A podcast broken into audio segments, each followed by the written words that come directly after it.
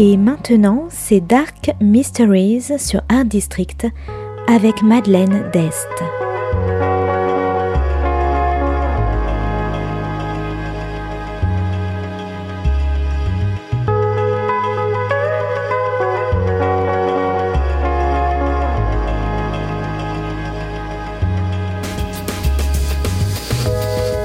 Welcome to Dark Mysteries, a book review show devoted to crime, mysteries, thrillers, and the dark side of human nature.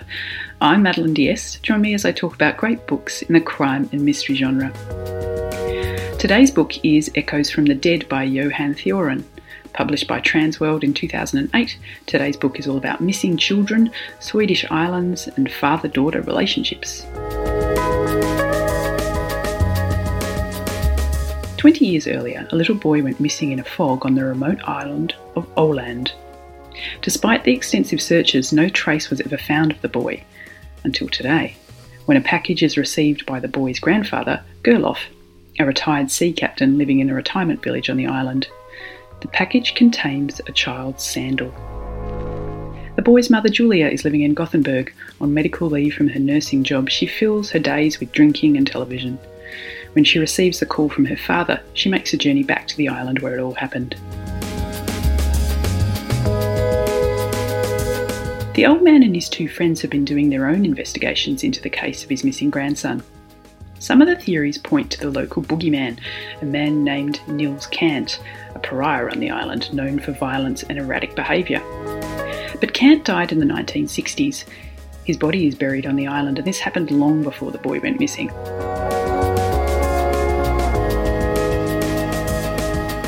Julia comes to the island where the summer visitors are long gone and the roads are deserted. Yet she feels the presence of someone there, someone who knows what happened to her son. Is it Nils Kant returned from the dead, or someone else?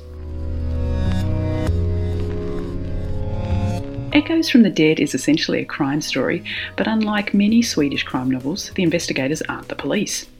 Instead, the investigation is led by Gerlof, the old man plagued with a disability, and Julia, her life filled with grief from the loss of her son.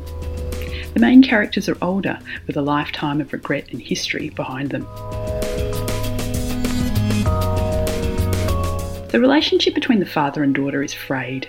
Julia thinks her father is playing games with her, withholding information in order to stretch out their time together, rather than being fully frank with her. This isn't malicious, but rather an old man with a time on his hands to slowly unpick the riddle. And both Gerlof and Julia are impulsive in their own ways, which leads them into danger as they head off on their own paths to investigate what happened to the boy. The story also follows the tale of Nils Kant, a boy who believed himself better than everyone else on the island, and who, after making a series of bad choices, had to leave. He escapes to the other side of the world but dreams of going back, and with the help of his mother, plots a way to return. And the island itself is a key character in Echoes from the Dead.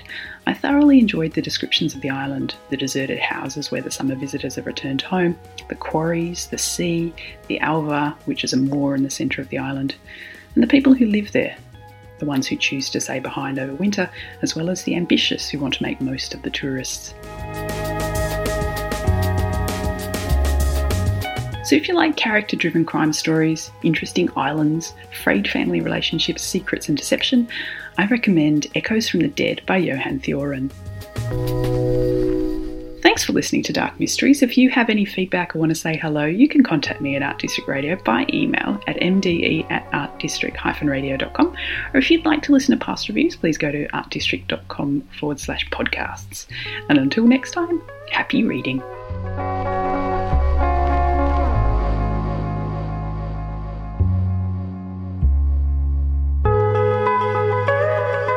C'était Dark Mysteries sur Art District, la chronique en anglais de Madeleine Dest qui nous vient directement d'Australie.